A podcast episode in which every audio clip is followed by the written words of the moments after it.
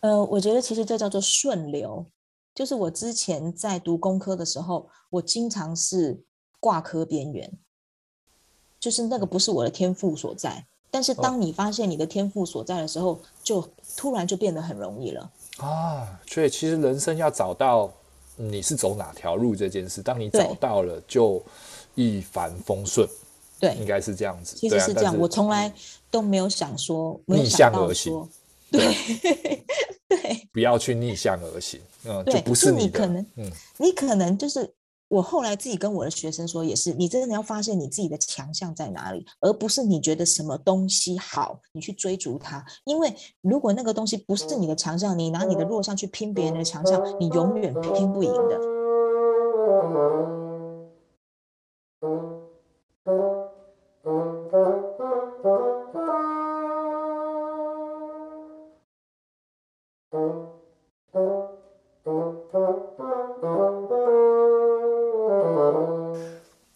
呃、uh，Welcome to the Cockerel。今天呢非常特别，我们邀请到是一个线上的来宾，然后也是我的好朋友 Joyce One 万永婷小姐。嗯，大家好，应该称呼万博士吧？在节目中我叫 Joyce 好了，这样会不会比较亲民一些？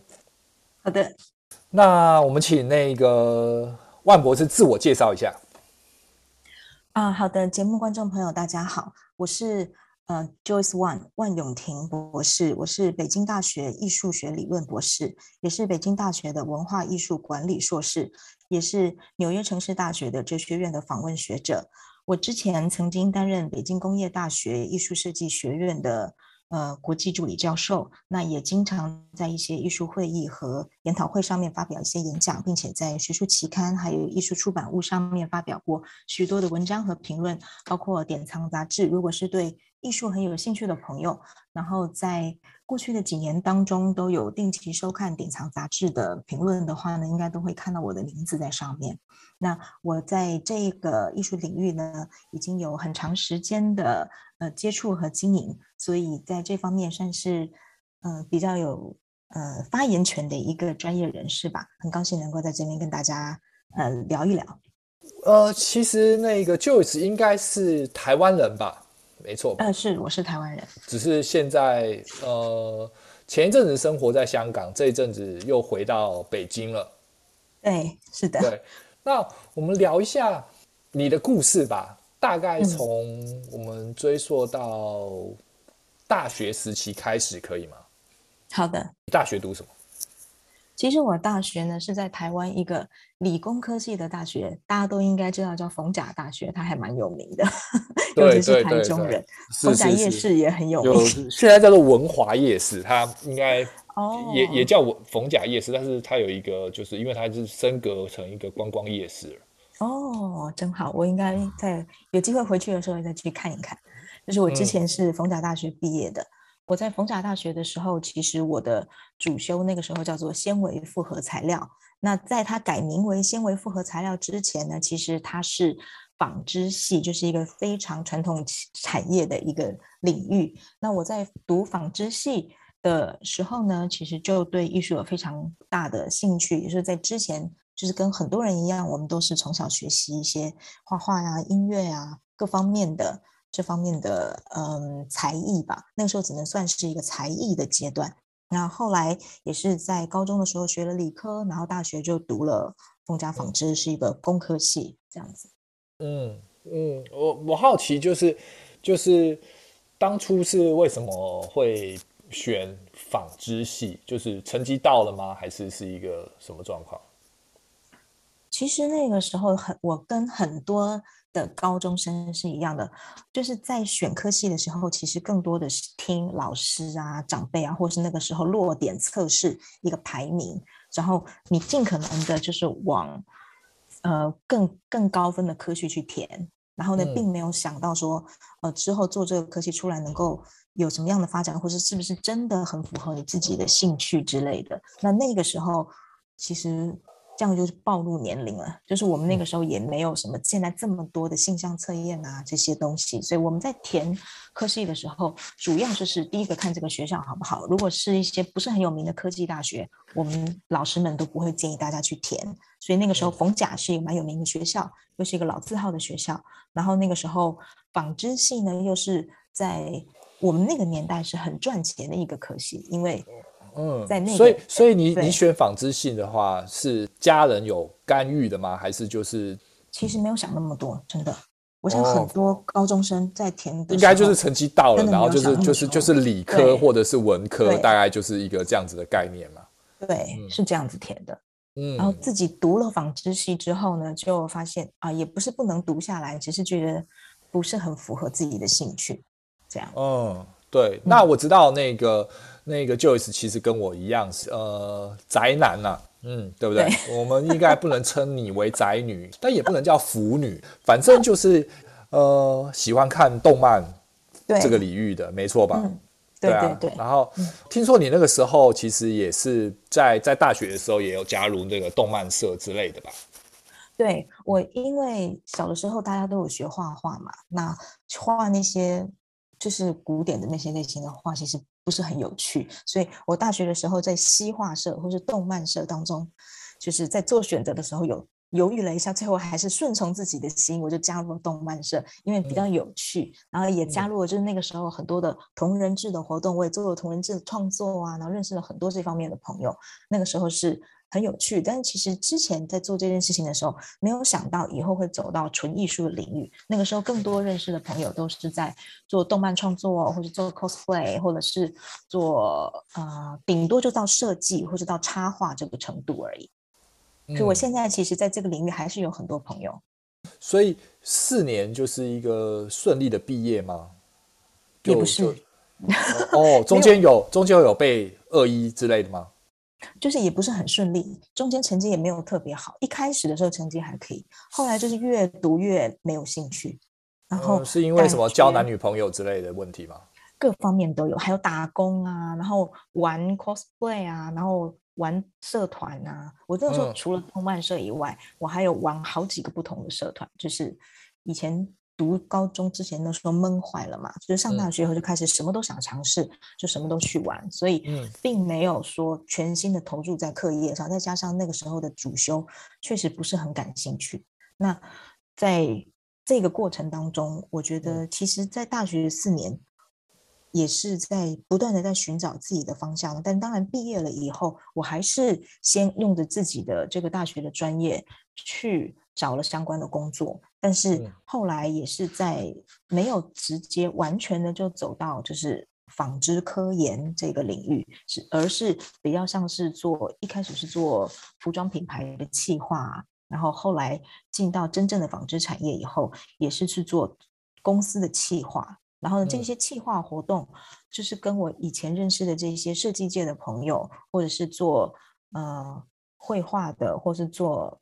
美术的朋友反而有更多的连接。那在跟他们合作的过程当中，我就发现，其实我的兴趣真的就不在纺织业，不在这个传统产业里面。然后我才决定我要就是转行，就是离开这个产业。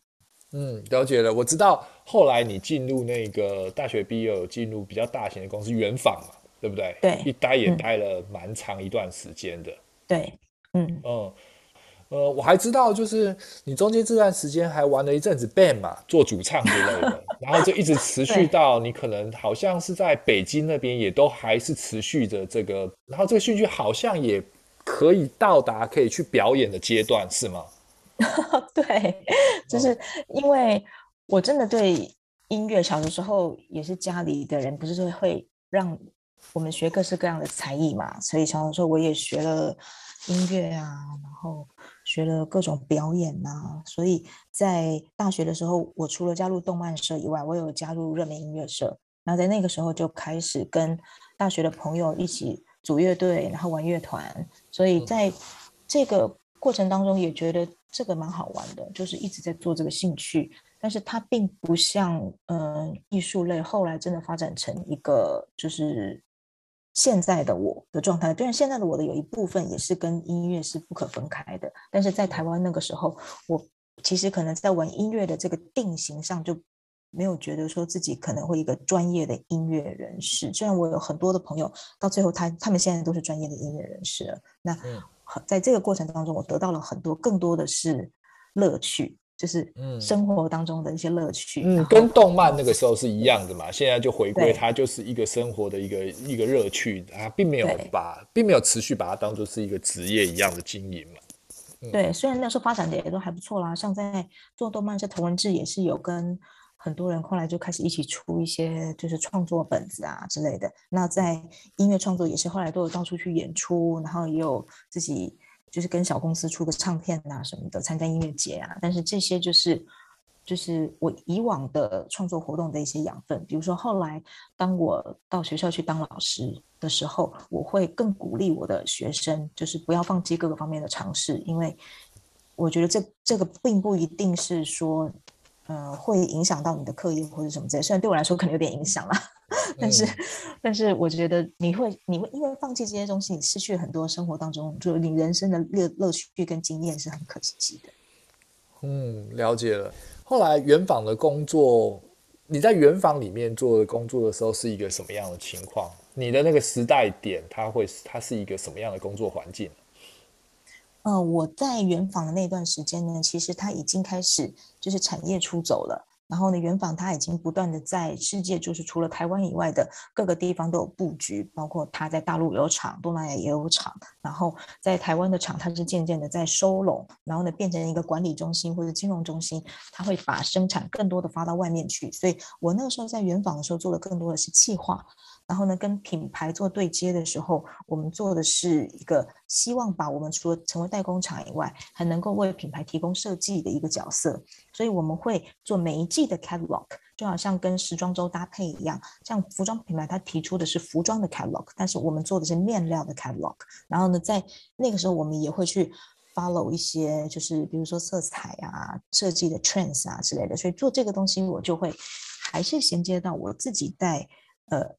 美术或是艺术领域，就是时尚或类型这方面美学的兴趣，而不是纯粹在就是工科的在应用科技上面的兴趣。所以，当后来我在在远东做了一段时间，然后在公司负责企划的时候，就会带着我们的面料去，比如说参加法国的这个面料展、上海面料展去做展览，然后就去做 presentation 的时候，发现到说。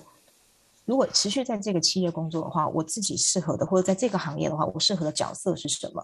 那很遗憾的就是后来远东它正面临一个比较大的转型，就台湾整个企业的转型，所以远东它把台湾的厂都收掉了。那我就是因为我必须我的工作必须是要跟生产端做结合的，所以我也就调到大陆去，在大陆的其中一个厂里面工作。当然同时也做企划，但是更多的就会呃转调到业务的部分去。跟业务端，然后呢做客人，然后呢做呃生产管理。那那个是大概是哪一年的时候啊？零八年吧。零八年。那那个时候你第一次去大陆的时候，嗯，嗯，有没有一些遇到一些有趣的事情？因为公司是一样的嘛，但是体制是一样的，但是你接触的人开始出现了大陆人，对不对？嗯，然后跟台湾的国情跟状况其实是不同的。有没有什么遇到什么有趣的事情？嗯会有各式各样的文化适应问题，就是一开始，嗯，我想任何一个人当他离开国门到不同的国家的时候，都会遇到跟那个国家的文化相容性的问题，不一定是国家，甚至地区都会有。像我之前，嗯、你转换环境，同样是圆坊，然后你到了那个是哪一个地点啊？上海吗？在苏州。苏州，那对，会考虑很久吗？进去就是就当你圆坊想要移厂到大陆的时候，还是就是反正。就就想说哦，挑战一下新环境，没差，反正薪水有比较高。其实我那时候是没有选择的，就是哦，因为那个时候呢，我除了就是我只有两个选择，第一个选择就是拿资遣费，然后呢，第二个选择就是选择去大陆，然后呢，去大陆就是 double pay。那选择拿资遣费跟 double pay 这种情况之下，当然是拿 double pay 啊。对啊，当然是拿 double pay。你为什么会选择拿资遣费？对很多人来说，可能在零八年那个时候，而且零八年是金融海啸。嗯，在大陆在哪里都不好找工作的，所以你在这种时候选择拿资遣费，我觉得不是一个很 很好的做法吧？对啊，方法。不是很聪明的方法。所以，那既然有机会去大陆的话，那虽然很多人那个时候也是对，就是往大陆发展很恐惧啊。那我就想，反正是同一家公司嘛，那你再差也就这样了。你总比重重找工作来的好嘛，对不对？所以我想至少，而且还是台湾的大型公司，原访，它不是一个什么小公司，对对，它不不存在诈骗嫌疑啦。对啊，就是不是一个大陆叫你叫你去干嘛，然后给你一个 double pay，是不是？对对对。第一个，它不存在诈骗嫌疑。然后呢，第二个就是这么大的公司，你就算要诉讼它，劳基法一样适用。而且我的一半配是付在台湾嘛，就等于说我可以存很多钱。他给我的 double pay 一半是付在大陆，一半付在台湾。我在台湾那边钱我用不到，我肯定能够存起来嘛。那我之前其实像我们这种。那个时候大学毕业生，你出来月光族的比例太高了。我那个时候几乎也是月光族，存不了什么钱，我还要还我大学的时候的就学贷款嘛。所以我真的是巴不得有 double pay，我当然是去赚呐。为什么？为什么不赚这个钱？了解了，所以其实是一个开心的一个钱西进的一个一个一个一个方向，我们可以叫西进嘛。现在这是新的什么名词？对啊，对对对对，但那个时候不会叫西进，反正就是去大陆。嗯。有遇到一些什么有趣的事情吗？在苏州，苏州应该应该是个漂亮的地方吧？这个就是一个苏杭，苏杭。嗯，对啊。好，就是这就是一个很很有趣的点了，就是我们的以前小时候读的各种古诗啊、典籍啊，你都会觉得苏州一定是上有天堂，下有苏杭嘛。对啊。然后这个地方有多美啊！就是你想说，我还可以免费去那边，然后呢又有公司你提供宿舍，然后又有钱，然后因为其实我之前在在那个台北的工工作是非常得心应手的，就是很轻松。但是我就想，我没有想那么多，真的，所以我就去了。很失望啊！说实在的，真的，因为现在去已经不一样了。我后来听我在苏州的朋友说，他们有盖了地铁啊，有怎么样啊，什么都有了。但是我那个时候去的时候，说实在，我真的非常失望。而且第一个原因是因为我那个时候在工业区嘛，工业区 工业区大家失望啊，对啊，因为就是只有工业区啊。然后我那个厂区的对面，其实就是就是连稻田都不是，就是一片草。然后我们。你要从这里地方到那里，我们只能叫黑车，然后叫黑车的那个过程真的是惊险无比。有时候你要回来，然后零八年真的是我我我不敢说现在的黑车已经已经被整治掉了嘛，所以就特别安全。但是滴滴打的了，没有黑车这种东西了。然后那个时候根本也没有什么滴滴，你。你要怎么回家？你可能叫黑车，然后呢，你你叫完黑车，你都不知道它安不安全。后来我还是通过那个台商的网络，直接订了一个专门干黑车的司机，然后呢就跟他长期配合。我就是我需要叫车，我就哦，至少他不会再去哪里卖掉，然后或发生什么危险的事情。是一个台湾就大家坐过的黑车啦，也是黑车没错，但是至少安全，稳定配合的黑车这样。嗯。然后到哪里，只要他有空，你跟他预约，他都可以来接你，那就很放心嘛。然后，嗯、然后就是至少你这食衣住行这几个问题都很难解决。其实你吃东西，你是在厂里面白天你这样，但是晚上你不可能出去，因为你下班的时间其实就旁边就只有草啊，你根本没有地方去嘛。太惨了，而且。也没有外送，那个时候哪那个年代哪有外送？熊猫都不知道在什么地方，都还没有出生，对不对？所以那你根本就叫不到外送。我们要吃晚上下班的时候，你吃东西，你如果打车，你到市区的话，大概最快也要一个小时哎。然后你下班过去到人家市区，然后你要吃完饭，然后再回来，就根本就是博科林了，就是做不到。嗯、然后但是那个设备啊、厕所啊、睡的那个环环环境也是很糟的嘛。不要挑剔。什么意思叫共体时间好不好？你知道什么叫共体时间吗？什么是共体时间？就是那个时候，在在那个时候，你住的是我们听起来台干宿舍，好像听起来有点像那种酒店式公寓，有没有？根本就没有那种事情啦，就是大学生宿舍的那种感觉，你去体会一下就可以了。然后那个方墙壁就是墙壁是裂的，然后窗户还会漏风，然后门还锁不上，这种概念吗？门基本上是可以锁上，然后啊，马桶是一个茅坑还是可以冲水？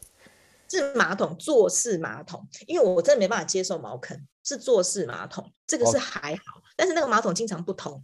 然后你就要叫那个管理员来，然后那管理员讲苏州话，然后我到最后都会会讲苏州话，但是我现在已经忘记了。就那个时候，哦，为了修马桶都会讲苏州话了，就对了。为了适应当时，还有修灯电灯，因为它那个电路不稳，那就会这样闪烁，有没有？每天都是很开趴的感觉，这样。然后，嗯、然后重点是他们那个呃电容式热水器，我在台湾，嗯、我们在台湾都没有做过电容式热水器这种东西，就是我们的瓦斯就是烧了热水来洗澡嘛。但是他们那个电容式热水器，就上面像是一个小小的水槽一样，那里面就存了多少水，可能一两公升。电热啦，对啦，所以你可能洗不到一半水就被你用完。如果你很浪费的一直冲的话，对，对不对？对，就你可能一边一直在那边 shower，然后一边思考问人生未来的 的问题，一边洗澡，那你就洗一半就变冰水。嗯、然后更惨的是，因为我们女生。嗯，长头发，你洗头就要花很多水。有的时候我真的是洗完头我就不用洗澡了。所以呢，嗯、那时候真的觉得自己是在我那时候说了一个，就是很好笑。我后来还把这个这个经历写成一篇文章，然后还去投那个文学奖，还得奖。哦，是大概什么样的内容？那个那篇文章叫做《天堂看守所》。就是我真的觉得，我们就住在看守所里面。然后看守所这个词不是我发明的，是我们另外一个台干。而且那台干呢，它其实是从哥斯达黎加，就是一个西班牙国家叫哥斯达黎加，然后长大的。所以他其实英文非常流利，然后西班牙文很流利，负责我们西班牙客户嘛。然后他，你想想看，那种人来住我们这个地方，可是不是更痛苦？像对啊，他都住什么五星饭店之类的，然后然后我们这个台干系列，就当时那时候发生了很多很好玩的事情。我我是我是。我们只有两个女抬杠，我是其中一个，另外一个是一个阿季亚，所以阿季亚就不用说了，因为阿季亚她就是比较佛系的生活方式嘛，啊，适应力会比较好啦，对啊，比年轻人来的容易啊。在家做饭，我们这种二十几岁的人，你要我在那边，我真的是感觉到我整个人生就是眼前一片黑暗，然后那个云啊雾啊就很痛苦，你知道吗？那种感觉。嗯然后，嗯，我们这些年轻的台干就会有各式各样的好笑的事情层出不穷。我们就经常晚上要包车啊，然后第二天要开会，然后前天晚上就是一群人在其中一个人的房间，然后配合练习明天怎么跟老总报告啊，然后才不会死掉啊。然后如果说哪一个路干，因为我们会跟路干合作，哪一个路干他又出包啊，或者他又想要做什么事情阴我们啊，我们就要集体想一个策略啊，就是会有这种很好笑的事情。嗯嗯、那时候其实现在讲起来是好笑。但是那个时候是很痛苦，好不好？就是晚上会痛苦到睡不着觉，一整个晚上就是几个台干在其中一个人房间里面，然后喝啤酒开会。然后明仔不在，那明仔被戏啊。然后我以前在台湾的时候，其实我台语不好，我是去了大陆之后，我去苏州练台语的。对。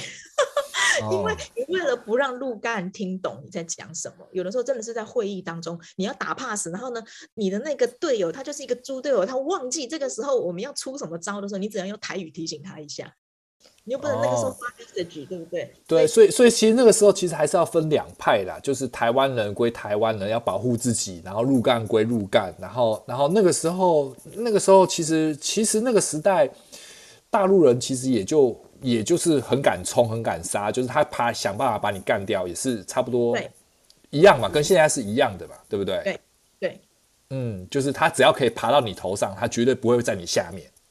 对，然后那找到机会一定会捅你的。哦，所以所以其实其实在，在其实做台干在那边其实是是一个还蛮危险的，你要站得住自己的地位是要很小心的。我觉得更重要的其实是领导。就是我这个都已经是大陆词汇了，就是我们台干的领导，就如果你的台你是台干，你的领导是台籍领导，他通常都会护你。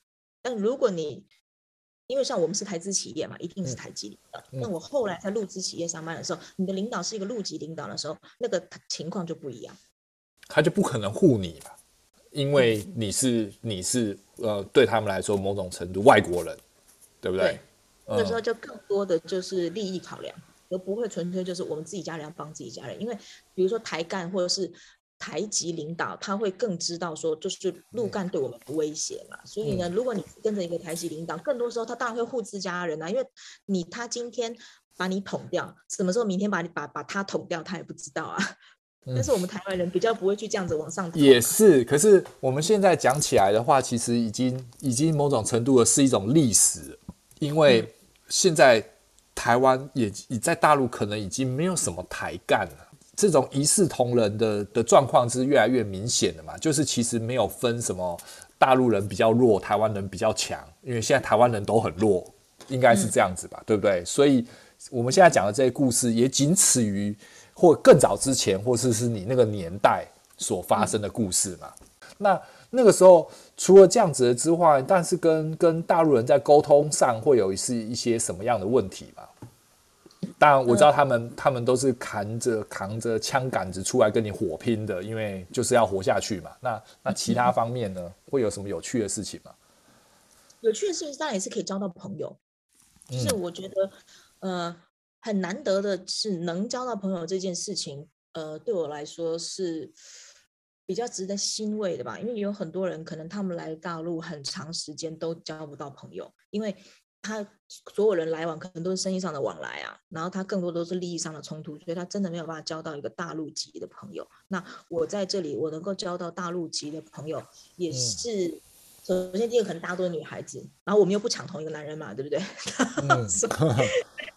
所以在这这方面上就不会有。然后我们就是可能年纪比较接近啊，然后呢想法比较接近，喜欢一起玩啊，然后就会变成姐妹。那在这种姐妹淘的情谊，我觉得是也是可以培养的。我不会说你就完全交不到朋友，这样。哦，是是是。可是我觉得女孩子讲的那个时间点的，跟男生讲的肯定不一样。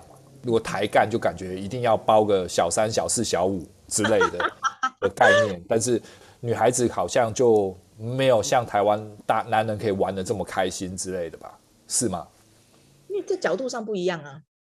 嗯，对不对？就是男生他有很多，他可以没有那么多的约束嘛，对不对？但是在女生上的话，说实在的，在那个年代的话，呃，很多的大陆男性也没有像现在那么流行什么富二代啊什么的，或是对，就是就是就是等于那个时候台湾就是一个品牌嘛。对啊，去还是一个 LV 的概念嘛，我就写了台湾两个字，台干就是有钱，然后又有品味，对不对？就就比较女孩子跟着台湾台干就比较下怕嘛，对，比跟大陆人那些老土来的有水准嘛，对不对？因为那个时候没有富二代嘛，对啊，那也也没有现在流行的这个叫做娘炮，对啊，所以那个时候台干是非常吃香的。嗯非常想、嗯，好可惜，我好想要那个时间点去大陆，现在已经错过了，这辈子再也没那个机会了，对不对？对，现在的就是各位听众，不管你是什么年龄段，你现在去已经没有机会。我现在再去那种更乡下三级城市啊，什么乌鲁木齐呀、啊，或者是新疆，还有这个机会吗？应该也没了吧？因为现在大家都不觉得台湾人会多有钱。现实的一件事情嘛，那我觉得大陆的女孩子其实会比台湾女孩子更现实，就是很少人都跟你就是真的是刮干净的，就看钱的啦。对，比较比较现实，比较实际啦。这样、嗯、了解了，但是你也因为那个那个在在在苏州的工作经验，所以之后后来你考上了北京的大学，不是吗？对，其实，在那一段工作期间，因为其实说实在，那真的是一个。很磨练人的一个机会，因为我们知道台湾的工作环境跟大陆的工作环境是不一样的，然后呢，承担的压力也好，然后你要面对的各种乱七八糟的事情，不管是人际关系啊、文化啊，然后呢，什么 everything，就是完全是不同等级。我觉得我之前刚开始到大陆的时候，我的在台湾的一些哥们，他们都嘲笑我说：“你为什么没事在这边？”有个游戏打得好好，然后跑去打一个 S 级副本干嘛？你打 S 级副本的时候，你又没有氪金，你什么都没有，你也没有装备，你也没有多两条血条，你去跟人家拼什么东西？你不是把你自己搞死吗？所以，其实在这个这段时间的过程当中，我就一直在想，我自己的竞争力在哪里？这个是很多，其实现在也从某一个年年代开始，突然台湾人就意识到中国人的狼性，然后就意识到台湾竞争力，但是。那是已经威胁到你门前的时候，你有这个感觉。嗯，但是你那个时候其实就已经感觉到了，因为你亲身经历了在在零八年的时候，你就知道这样下去是不行的。你没有竞争力是活不了在这个亚洲圈的，对不对？因为大陆那个时候已经崛起了，你看到了嘛，对不对？去的时候我就感觉到说，我那时候只有大学毕业。然后我的专业虽然说是放在那里没有错，但是任何人经过四年的大学专业训练出来，他一样可以有我的专业啊。那我现在只有这个台干的身份，除了台干身份之外，我还有什么？我什么都没有，我又没有有爸爸，对不对？套句现在说的话，我又没有拼爹的资本，然后我拿什么去以后去跟人家竞争？而且我那个时候才不到三十岁，然后我就在想说，如果面对像这样子的恶劣的，不是说恶劣啊，竞争力这么强的环境之下，我要怎么生存？如果说我将将来离开台资企业的时候，我还有什么本钱去拿这样子的薪水？如果我没有办法的话，那就表示我只是利用我现在这个台湾人的身份在领这个红利而已啊。那没有这个红利之后，那我不是完蛋了？如果一天台资企业垮台，像远东现在不就在被很惨嘛，对不对？那我还停留在那个地方，那我不是一起完蛋了吗？所以我一定要，你要你要想嘛，你不能够只是站在那边享受现在的红利，然后周末就去吃喝玩乐，然后趁机把妹，对不对？或者是干嘛？然后有些人会投资房地产啊，做各式各样的想法。但是我因为我那个时候也没有那么多雄厚的资本去投资房地产，对不对？那个是有有资本的老台干、嗯。对啊，对对，你你对那个时候苦一点，这个薪水拿去买苏州的房子，反正都是炒，你就赚翻了，对不对？现在 呃，河岸河景第一排就对、啊、对对对，都不知道涨了多少倍，已经已经可能可以 打平了。但现在就没办法嘛，那个时候钱也没有想那么多，那个时候就是我觉得。可能我们这一代的，就是八零后吧，或是我们受了这种台湾人的教育，都觉得你投资在你自己身上啊，然后呢，你呃你的能力什么的，学历至少你多一点，你以后有竞争资本嘛。所以那个时候我最简单的想法，也就是我后来的一连串的作为，就是变成现在的我的一个主要原因，就是我觉得我还是基本上拿个硕士学位吧，因为我其他的台干跟我一起工作的我那些 partner，他们每一个人都有 master，就我没有。哦，其实光台干你就输人家一阶。对，光是薪水还比人家低一阶，因为人家是硕士，你是对啊，大学而已。按，薪水来算，我还为了输人家，所以就他，然后他，所以他每次都出去，经常都是他们帮我们买单啊。一方面也是我是女生，一方面也是我薪水比他们少。然后呢，我带的人也比他们少。比如说大家都是带一个 team，他的 team 可能十几二十个人，可是我的 team 可能就不到十个。那对我来说，我也觉得不公平啊，因为我们能够创造的绩效不一样嘛。那我的业绩奖金不就更低了嘛？所以你这个只会越拉越悬殊，对我来说。所以我觉得，那再怎么样，我至少得拿一个硕士学位吧。嗯、那很多人就拿的就是金融硕士啊，然后，嗯，或者是就是各方面的这种这种属于财务的、会计的、管理的硕士。那我那个时候就想说，因为我本来我的大学的 major 就是纺织嘛，那我再去拿一个纺织硕士回来也没有意义啊。所以我那时候想说，我是不是要去研究一下当时的发展方向？那那个时候就是文化产业正在发展。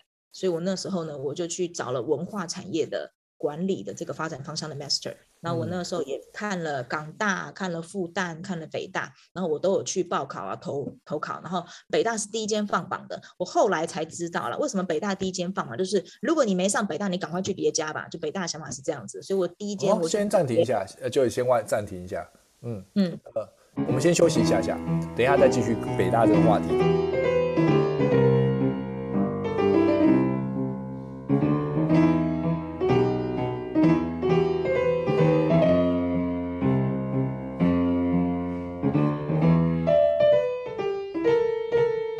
那就是刚刚聊到北大，就是刚刚你讲的有点快，所以就是后来你就觉得，呃，我想要考一个，那为什么是考虑大陆的大学呢？哦，其实当时我也有考虑其他地方，啊，只是没有考虑回台湾了。那就是就是就是因为因为你发现到了自己的竞争力，然后回台湾是其实是没用的，相对弱势。所以就就算你考了一个台湾的硕士，其实，在国际上或是回到大陆的情况之下，也没有什么加分，是这样的意思吗？是这样的。所以，所以你一开始就不打算就要在，就算是升学，也是可能选一个大陆的。嗯，对。而而大家可能不知道，你刚刚讲的那几所大学，什么什么北大、清华，这是这是大陆人挤破头的。第一学府吧，就像台湾大学一样，可是更难，因为他们有十六亿人口去挤北大一个小小的大学，没错吧？嗯嗯、如果拿全世界大学排行来算的话呢，台呃北大大概是北大跟清华都是全世界前五十名。哦，然后嗯，那呃港大台大呢？台大有到前五十名吗？应该没有吧？可能没有前一百吧，我不知道有没有到前一百，还是一、嗯？但是北大是前五十的。呃，稳稳的前五十，他就没有掉出前五十过。嗯，所以不管是国际上，就是大陆自己，你可能北大考到那个整个街是出来请客流水席的吧？有一些城市，如果他真的是考上北大的话，那就是全城放炮啊！全城放炮，已经不是全村这种概念，是城了。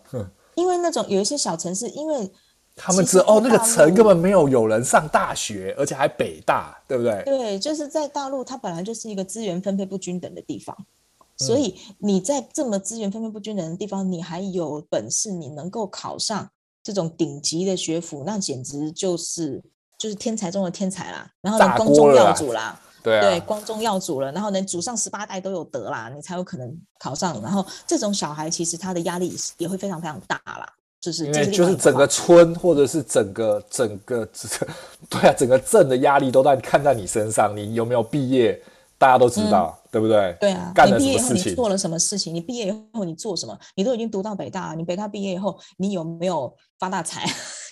更惨，对，反而不读北大，你爱干什么就干什么，就考了北大，你没有进过一个五百强公司还不行呢、欸，对，对不对？对，是这样的。嗯，所以，所以你就说，你刚刚我们回归到你刚刚说北大放棒榜的意思，就是说，如果你你如果不，你再讲一次，我没有听懂，你讲太快了。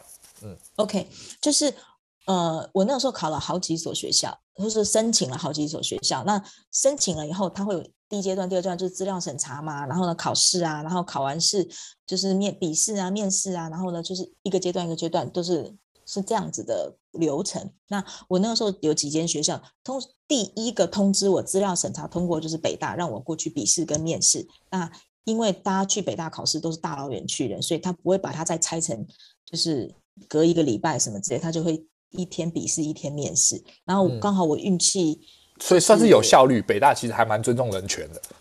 啊、呃，就是他也不想搞自己很累嘛。其实说实在的，哦嗯、后来我在北大那么多年，我也很清楚我们学校的那些教务老师，嗯、他们不想把自己搞两天那么累干嘛？你一天把它搞定，你上午笔试，下午面试，反正能过就过，不能过就回家嘛，这样。嗯、哦，那就会对对，所以所以其实嗯。对啊，就是你拿一个北大，你来台湾讲，好像觉得嗯什么哦北大哦嗯大陆的学校嗯嗯嗯没怎么样嘛，对不对？可是因为台湾人不懂，嗯、不是因为北大没有，可是台湾人有加分吧？有吗？其实我们不是加分，我们是不同的招聘体系。就是大陆有一个统考，就好像你外国人来台湾考试，他不是用加分的方式。哦，就是其就是两个派系嘛，跟大陆人是不是同个体系进入北大的？对，我们有他有自己的名额哦，懂意思。嗯，所以其实也相对容易啦，应该是这样子讲吧。对，就是港澳台有港澳台名额。嗯，哦。然后他每一年他就会配你港澳台名额有几个。那如果你运气很好，你同时跟你同一年去考的那个港澳台那几个比较弱，很逊。嗯，对。然后如果你运气很不好，同同时间跟你来考的那几个很厉害，那你就明年再来。这样，嗯，通常老师会很友善的告诉你说啊，不是你不够好，是你运气不好，嗯、因为同场考试的人他比你强太多，太但是你其实已经到达我们的录屏录取水平，你明年再来吧。哦，嗯、那这样子其实还其实还蛮欣慰的，就是哦，不是你不好，懂意思？嗯，对，就是我们经常有这样子的事情，就是我后来在北大那么多年的时间，有很多就是我的。我们叫师弟师妹，就是一个师门去算的。嗯、就是我们的师弟师妹有很多来考试之前都会，因为都是台湾人嘛，都会来问我们说：“哦，我们考试的秘诀是什么？什么？”我说：“嗯，秘诀重重要，其实就是运气。就是你当然你的资历也好，你的能力也好，你通过考试那是基本的，但是你到底会不会录取，其实最后因为是抢名额，那是命，抢名对啊。对所以其实跟人人生是一样的，那个是运气，根本是你厉不厉害，你努不努力一点关系都没有。对不对？你真的很想来的人，你就明年再来嘛。你不差这一年了，哦、说实在的。所以我们有很多人，他是这一年没上，因为他这一年运气很不好，遇到旺报的主编，那当然让旺报主编上啊。嗯、那你就明年再来嘛。你明年运气又很不好，遇到什么美术馆馆长，那你就明年 再来嘛。你就哦，就是美术馆馆长要来考北大，人家一定妈当然是找美术馆馆长进去啊，妈找你，你谁呀、啊？对不对？对，就是这样的意思。对。就是，或者是啊，那如果说你想要考的这个专业，因为我那时候考的是文化艺术管理专业，是其实是比较多人想要考的专业，因为它是可以以后有一个管理学的一个相关的资历嘛，你就可以担任管理职嘛，嗯、所以其实相对的会比较。所以也叫做 MBA 之类的东西吗？不算，我们叫 MFA。哦，MFA，嗯嗯，对。但然后后来为什么选择的是一个艺术管理呢？因为我想要走艺术这一方面，但是其实你可以看到我之前的学历当中，我除了学才艺跟一些兴趣创作以外，我并没有真正的在艺术这个领域里面有多深的基础。所以我那时候就想说，那我有一些管理资历了嘛，因为我那时候已经是台干啦，然后我有做了一些以往的一些管理的一些呃案子啊，或者是就是一些项目，所以我对于管理这个部分，我还是觉得我可以 handle 的。所以那时候我就去做考文化艺术管理，我觉得比考美术史啊，或者是考什么美术创作啊这些东西，对我来说可能会来的更容易。嗯，对，命更接近更接近你你你可以 handle 的。的的的情况嘛，是不是？对，呃，事实上我去面试的时候，老师也问我相同的问题。呃，所以你很顺利的，你你就有有补习吗？还是怎么样？准备了多久，然后就考上？没有，我还是网上搜了考古题啊，然后还是有买很多就是老师必考书目。我说准备了多久，就是准备了多久这件事。一个冬天。哦，其实那就哦，那其实你还蛮会读书的概念嘛，嗯、对不对？呃，我觉得其实这叫做顺流，就是我之前在读工科的时候，我经常是挂科边缘，就是那个不是我的天赋所在。但是当你发现你的天赋所在的时候，就突然就变得很容易了啊。所以其实人生要找到你是走哪条路这件事，当你找到了，就一帆风顺。对，应该是这样子。其实是这样，我从来都没有想说逆向而行。对。对，不要去逆向而行，嗯，就不是你，你可能，嗯，你可能就是我后来自己跟我的学生说，也是，你真的要发现你自己的强项在哪里，而不是你觉得什么东西好，你去追逐它。因为如果那个东西不是你的强项，你拿你的弱项去拼别人的强项，你永远拼不赢的。对人家来说，那就是跟翻书，那就跟吃便当一样简单。那个不需要努力，他就可以达到。就是我自己的感觉，就是我后来开始去。读这个文化艺术管理的时候，我不需要太努力，欸，嗯，我就是很简单的这些书我就读进去了，我就突然都懂了。然后让我去学画的鉴赏，让我去学艺术理论，我突然就懂了，我都不用花很多时间。然后我那时候就回想，早知如此，何必当初，对不对？我干嘛还去花那么多功夫去搞这个什么东西？但是千金难买早知道嘛，没关系啦，也不迟啊，总比你一辈子都没有发现来的。对啊，但是你就是还是要感谢圆坊。对啊，你进了圆坊，嗯、然后他他收编了，他往大陆发展了，你才有这个机会在大陆读上北大嘛。如果如果你当初没进圆坊，进了远传哦，那就两回事啊，对不对？对，是不是？是是是 是，所以我还是真的非常感谢。圆坊非常感谢我那个时候的主管，然后非常感谢我那个时候的那些朋友们，嗯，然后他们现在。我记得那个时候你要你要离职的那个时候，大家会还蛮蛮觉得很遗憾嘛，因为已经到了台干，然后就就就就就，就做到那个程度，然后就又不做了，然后去读书了，对啊，对家人跟跟工作上的人应该都有很多的反对声浪吧？对，其实是蛮反对的，因为那个时候其实，在零八年到零九年、一零年这三年的时间，我都是百万年薪哎、欸。台币百万，那在那个时候你能够拿到百万年薪，而且我才二十几岁，这简直是天价。从那个时候，那个时候只有竹科新贵有百万年薪啊！你在传统产业你可以拿到百万年薪，这怎么有可能的事情呢？嗯、所以对很多人来说，你神经病，讨个讨个派克呀，才会去放弃你的百万年薪，跑去读硕士。干嘛要读硕士？你不读硕士，你都有百万年薪，你读完硕士都出来，不见得有。你为什么要去做这么奇怪的事情呢？这样，嗯。了解了，嗯嗯嗯，可真的很可惜，没有买苏州的房子。OK，对对。那后来北大要读几年？北大的硕士读了三年。哦，硕士分成两种，北大硕士分成两种，一种是学术型的，一种就是那叫什么应用型的吧。然后学术型的是三年。嗯，嗯学术型跟应用型的，嗯、然后你是学读学术型的，所以要三年的时间。对。嗯那应该会发生很多有趣的故事吧？那跟我们分享一下，就是真的更接地气的。因为当初是一个台干，现在就是一个大学生，就跟就其实就是一个就是就是融入了一个当地生活了吧？而且北京北京是在天子脚下的城市，对啊，那是两回事了嘛，对不对？跟苏州那个那个是是乡下地方。对啊，再漂亮也是乡下地方嘛，嗯、对不对？是两回事。是很漂亮。对，哦、那是其实苏州，苏州可以稍微补充一下，就是我对于苏州，就是我最失望的就是它的寒山寺，就是人家都是我们是不是读书有一个枫桥夜泊啊？对，我们书城外寒山寺，那个寒山是怎样？就一个小破庙。寒山寺啊，它跟你想象中的那种寺庙完全不一样，它已经被整修的光亮如新，墙壁是那种明黄色的，然后还加了 LED 灯。然后呢，入庙，我记得我那时候入庙还要缴三十元的入庙费，嗯，然后敲钟一次五块，嗯，所以夜半钟声你敲几下有。这几块人民币就对了，多少钱？然后夜半钟声到客船，它外面还有提供给你客船住宿服务，一个晚上一两百块人民币，你那个感觉就已经整个就梦碎，就是那种。但是景不漂亮吗？还是因为那个时代的零八年的那个时代的中国美学其实对不到位，崩溃，很应该是不到位吧？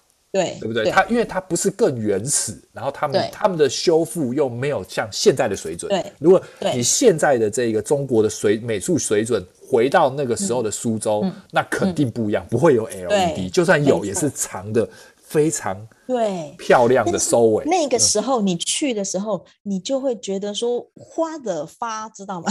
就是。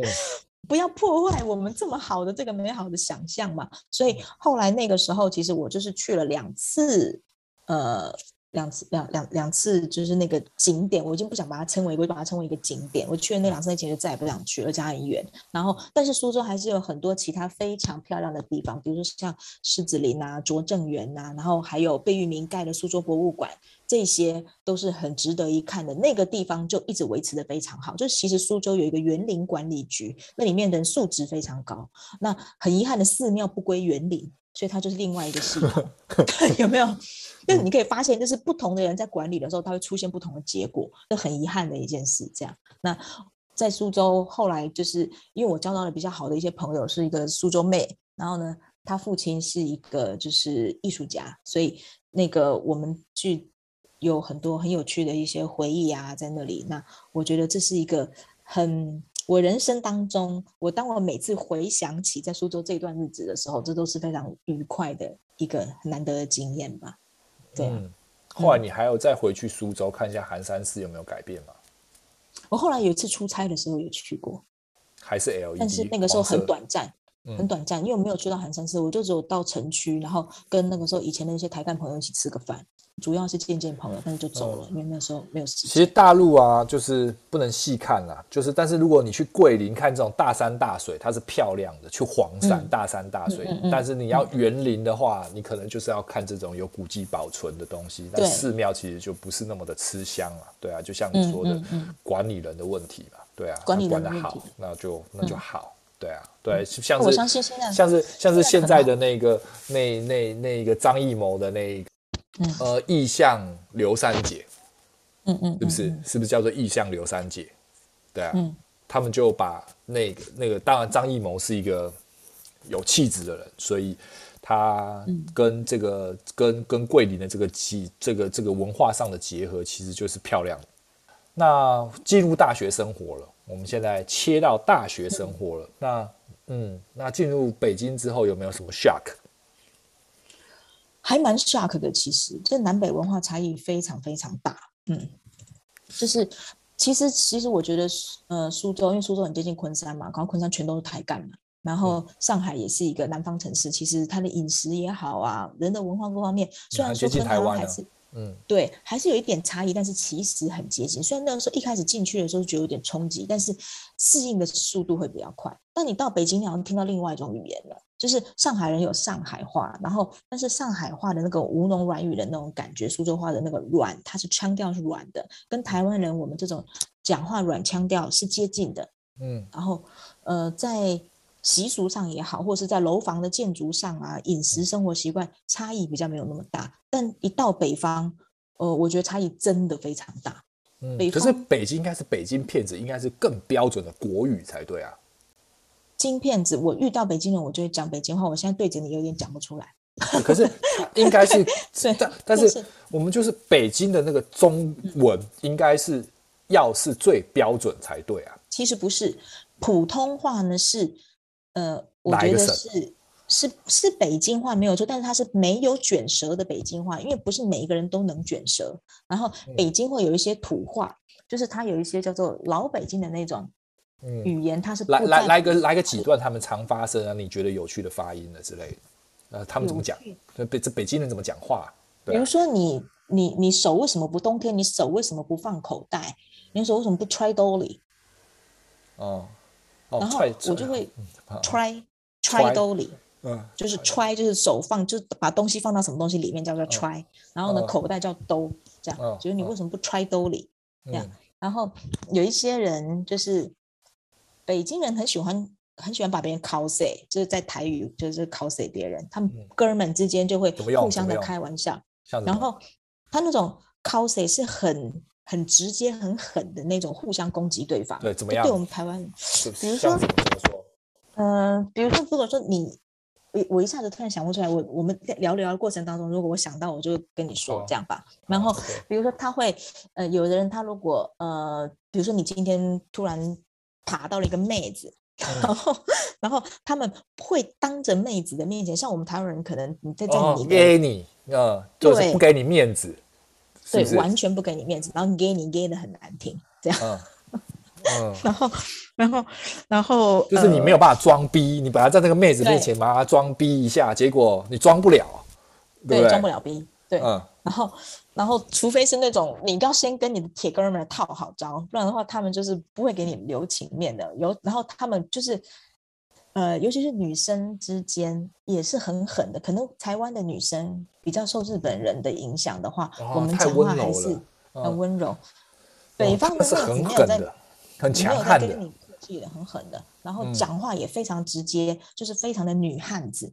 南方女生跟台湾女生还是比较接近的，她们不会那么。汉子就是上海女生已经比较剽悍了，而且很精明。但是北方女生那个汉简直就是，我不知道说游牧民族的感觉吧，还是女真人的感觉呢？就是不是同一种人类，我感觉很恐怖的。我到了，我我知道，因为我去台，我去我去大陆的时候，人家都说这台湾人讲话的时候，就是就是你讲出来就是就是台湾偶像剧嘛，都是温柔的。对，台湾人讲话就是温温柔柔的。没错吧？这些大陆人就形容我们是这样的，人家讲的口语就是偶像剧，对啊。对，其实像我这种性格的女生，或者你你们听我讲话，你也知道我在台湾我就已经不是那种很温柔的女生了，我也不会那哦，真的哦，哇，好可爱哦，各种林志玲 style 嘛，对不对？林志玲 style，对，我这我这辈子不会说出这种话来，但是我就是这种 style，在台湾已经算是很 man 的女生，大家都说我很直接啊，然后跟男生都是比较哥们。我就我这个 style，我到北京他们还觉得我很温柔。你看他们的女人到底有多彪悍？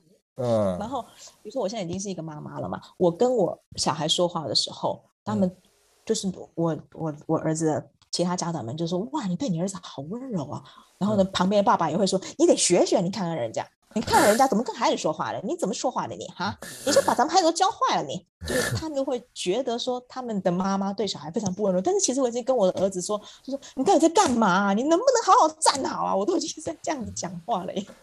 那他们是怎么？他们是怎么讲？这这样子，在我听起来就已经是骂小孩啦。对啊，对啊，他们就是觉得滚，你给我滚滚，就 就是这种。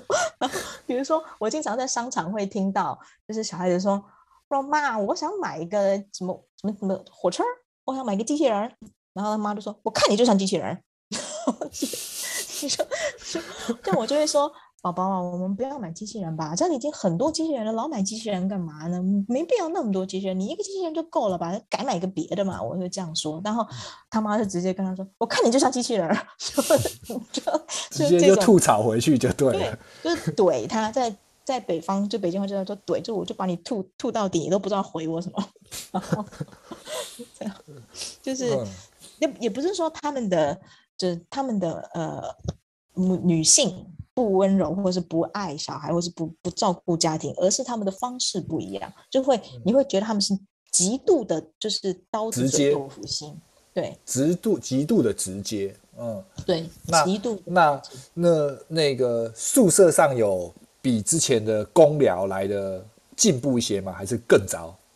哦，这个事情呢，那也是我运气非常好。这个非常好是一个负面词汇，就是因为我们的我们的那个时候宿舍呢，有分为老宿舍跟新宿舍。然后呢，嗯、不知道为什么学校就认为我们艺术学院的学生应该会喜欢住在老宿舍，很风雅。不可理解，就是他们对艺术艺术学院的学生有种刻板印象，让我们很困扰，知道吗？那新宿舍就分给那些理工科的同学啦，那他们就去住在那种就是那种宿舍，然后我们的宿舍就是那种老红楼，真的是非常风雅。然后我看了一眼就决定不要住。好，停一下，停一下，先。